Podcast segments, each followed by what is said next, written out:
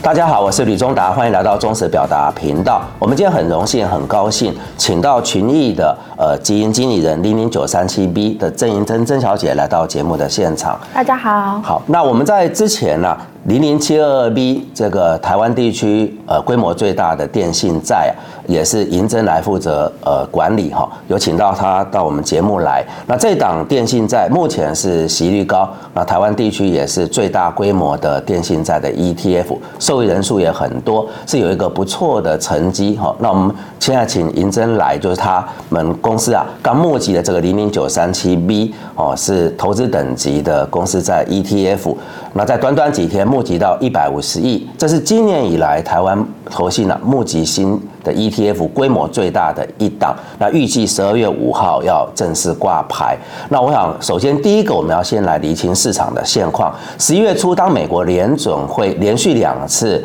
呃做出决议维持原来的联邦利率，那大家都已经认为七月那一次会议是这一轮从去年三月十六号联准会启动升息循环以来的最后一次的升息决策。那到十二月这边的预估，我看到最新的调查，百分之百认为就不会再升息了。也就是现在我们从已经看到的资讯来判断，应该就是联总会的升息循环走到尾巴，那开始要讨论什么时候降息，可能会降几码。所以随着这呃十一月初以来市场对这些的一个预期，我们看到美债殖率收敛。那从美股到台股，还有美债啊相关的这些价格都整个往上走，哦，也走了一大段了。那我想今天请到银珍来，他们这个新的 ETF 啊刚募集成立，呃，应该在市场上也蛮受到一个肯定跟欢迎。想请银针对啊，有关于这一次美国货币政策怎么看？那联总会的升息循环是否已经到尾巴？那降息这件事情，显然从这里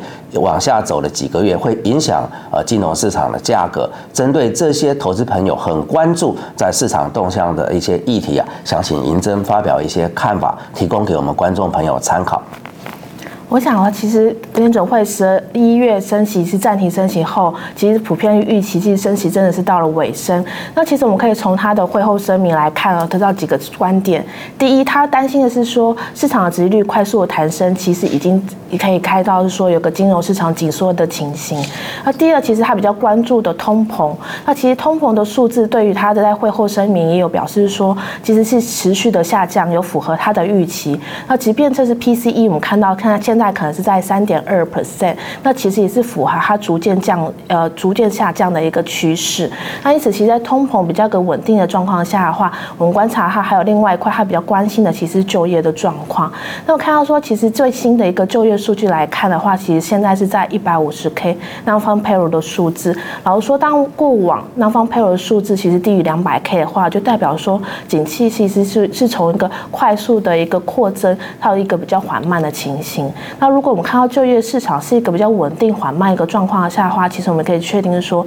点准会真的比较不需要再做一个升息的动作。那所以我想相信这也是会现在目前市场上一个比较呃共识一个状况。那就像刚刚副总提到说，那对于降息这件事情怎么看？那其实现在非 watch 就是市场的预期的话，预期明年在最快五月会开始降息。那它预期明年的降息幅度大概会降四嘛，就是等于从五点二五 percent 到五点五 percent 降到四点二五 percent 到四点五 percent 之间，那这是个市场比较乐观的一个状况。不过我这边自己的看法是说，其实我们预期其实明年美国的景气是应该是一个比较软着陆的状况。那软着陆的意思应该是说 GDP 不是一个负增长，而是一个比较低基期的增长，可能落在两到三个 percent。那如果是这样的状况下的话，其实我这边会预期说明年会降息，只是不普遍降息的时点可能会落在第三季，可能没有像。市场现在预期到这么乐观，那不过我的利润基础还是来自于是说，其实景气还是一个缓慢的状况，并没有出现一个大幅可能恶化的一个迹象。那因此，其实降息如果是落在明年的第三季，那可能幅度就落在可能两码左右的话，其实我觉得接下来的话，市场的利率还会逐渐还是会反映这个状况。所以我们可以得到一个整个结论，说明年市场应该是一个缓缓降的状况，那利率也会往下。那其实我对对于投资朋友而言，其实对于开始有投资债市的朋友，应该是一个蛮，就尤其从最近的市场的利率，其实大家应该会蛮雀跃的，就是说其实利率下降的幅度真的非常快。从十月底大家比较担忧的状况，现在几乎是一个比较肯定的情形。所以其实今年如果还没有投资债券或者已经投资债券的投资人，应该会开始会感受到说，债券其实真的是一个现在可以值得一个资产配置的一个好时间点。好，感谢银珍哈。我想先回应一下，就是各角的统一证券的债券部应该是业界素有声名哈，一直被肯定的。那问了我们债券部的主管，他们也是觉得比较合适的降息时间是在明年第三季，跟银珍刚才的观点是完全一致的哈。那接着我想要讨论的就是在这个商品的设计零零九三七 B，就是我们在买。呃，债券啊，其实有两个考量很重要，各位投资朋友要留意。第一个就是说，它会不会违约？好，因为你是要领息，它如果违约的话，你息就拿不到。再来就是降品。降品通常发生对这个价格是有比较大的折损，所以我想先请教基金经理银珍，就是说，呃，在投资等级里面它有不同的评级，那为什么这个商品它是选择 B 级债？那这个 B 级债针对在违约的部分是怎么来做评估？那你们一定有针对这个产品有一个模拟的组合，嗯，那这个指数的设计它是怎么样一个内涵，在这不同的产业上面的分布，还有如何来做一些相关的管理，这些比较偏产品面。部分邀请我们呃基金经理银针来跟各位观众朋友做一个比较详细的解释。首先的话，我是要感谢大家，就是会对于零零九三七 B 的一个支持啊。那我相信大家会呃支持我们这一档的标的，其实主要还是在我们指数设计端有一些帮大家提前做把关的一些诉求。那首先就像刚副总提到，其实我们是聚焦在 Triple B 级的投资等级债。那其实我们当初会挑 Triple B 级的投资等级债的原因，是因为其实 Triple B 级它的信用利差相对于一般的投资等级债可能会来比较高。那举例来讲的话，像我们这一档的信用利差可能是一百。八十点，那一般如果投资等级债的平均可能是一百五十点，等于它提供一个比较大的信用利差的保护，那可以比较提供投资朋友，无论在低利率环境或是高利率环境，可以提供一个比较好的值利率水准。那其实也有听投资朋友提到说，由因为你啊投资的是 Triple B 级债，那到底你在呃指数设计上有没有帮我们把关一些事情？那其实我们这一档设计是特别有的。那我主要会跟大家提到，其实是两个环节。第一个环节的话，其实我们是只是投资。资业居做的比较好的企业，那我们其实是业居，等于是通过业居的筛选机制，帮投资人去做把关。那大家会提到说，其实为什么投资债券要 care ESG？那我这边的给大家的论点是说，其实因为其实投资债券，你最担心的是这个企业能不能如期的去支付它的利息收入，呃，利息支出，还有到期的时候能不能还本。这其实透过业居这个筛选机制非常重要，等于是说，你透过业居这个筛选去。嗯，可以，呃，可以得到一个永续经营的企业哦。所以这为什么我们在第一个设计，我们就会把业绩这些纳入一个考量，是因为我们希望说，可以提供投资朋友一个比较安心，说你投资这个指数成分券，相对于是一些做业绩做的比较好的好公司。那第二个，其实我们在指数设计环节也会有提前想到说。尤其我们现在的总体环境，毕竟还是在一个升息的末端，接下来可能会预接到是停止升息，进入一个降息的循环。那所以我们在产业设计的部分的话，是上限是设计十个 percent。那其实这个设计比例是目前市场上呃产业设计最严格的一档。那我们为什么会设计这十个 percent 的原因？主要原因是因为考量说，我们当然可以预期说，目前的总体环境可能每一个产业都有一些呃事情可能会发生。那我们当然我们是透过产业设计的 cap 十个 percent，比较帮投资朋友去避免说未来会有个单一产业，例如说像以前我们如果回顾到二零一四年、二零一五年，当时的能源可能当油价大幅跌滑落的时候，能源产业的部分可能集中度过高，大家会有个担心的一个状况。所以 cap 十个 percent 的目的，等于是通过指数的设计去把风险做一个分散。那我相信这两个环节是我们在啊产品设计上帮投资人去提前做一个把关的一个状态。那除了在在指数设计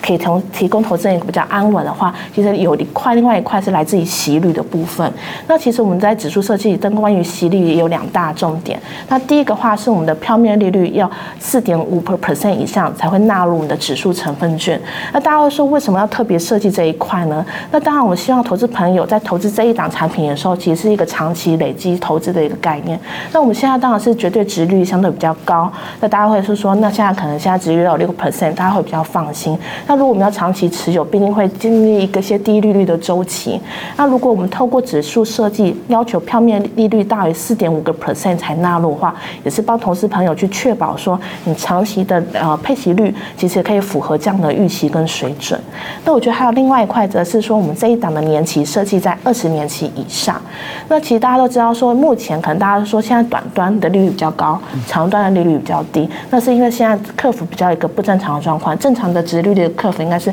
长率比较高。短率比较低，这其实应该一正常我们在债券市场比较常看到的一个状况。那所以我们其实，在指数筛选是挑选二十年期以上，其实也是透过在是帮投资朋友去思考说，要怎样的标的可以符合长期的一个配息水准，去一个呃去做一个符合自己想要的目标。那这等于是我们透过这个两大设计去帮投资朋友是说，可以让你可以领息比较安心。那另外一块话，则是在产业够分散，那等于说领领好息，那资产方也比较安心的。个状况，那刚刚副总有提到说，那会担心去破 B 级的违约率。那其实我们有去回顾一下过往的一个一个去破 B 级的一个违约率的状况。其实过往大概十六年以来，它的违约率水准大概只有零点零八个 percent，是相对比较低的。所以其实投资朋友其实也不用担心说，我们这样的设计会会说你投到去破 B 级会比较危险。其实不会，等于是说我们通过指数设计这些环节，提前帮投资朋友去做一个把关。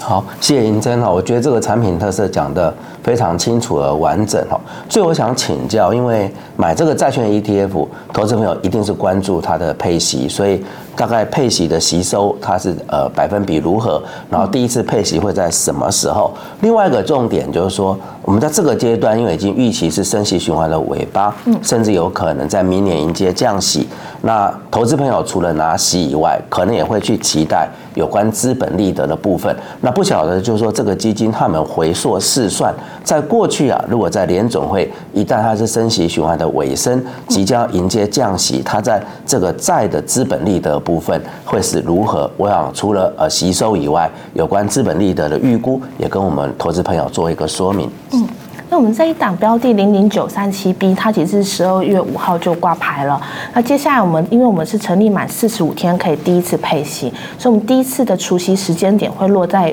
明年的二月二十七号，等于大家在过年的时候就可以有机会，就是领到一个红包行情的一个概念。那对于呃配息率的一个大家的一个预期，我可以再给大家一个数字。其实我们这一档指数的值率率落落在我们在九月到十一月这区间的话，大概是落在六点二。到七点零四 percent 之间，这是我们这段时间的指数值率的一个水准。那大家可以以这个为去做一个参考。那我们看到，其实同业也蛮多，也有发行这种投资资等级债的 ETF。那他们平均的啊配息的水准可能会落在就是五到六个 percent 之间。那这块的话，也可以大家可以去想说，其实投资等级债，尤其是去货币级的产品，它的值率相对比较高，那因此可以提供给投资人一个相对比较高的一个水准。那第二，我刚刚提到的说，我们这一档，因为我们是月配息。而且我们有收益平准金的机制，那其实我们会特别去去争取要收益平准金的机制，也是希望提供投资朋友说，之前可能会投资其他档标的，会因为什么规模长大，导致它被配息率不符合预期这个情况，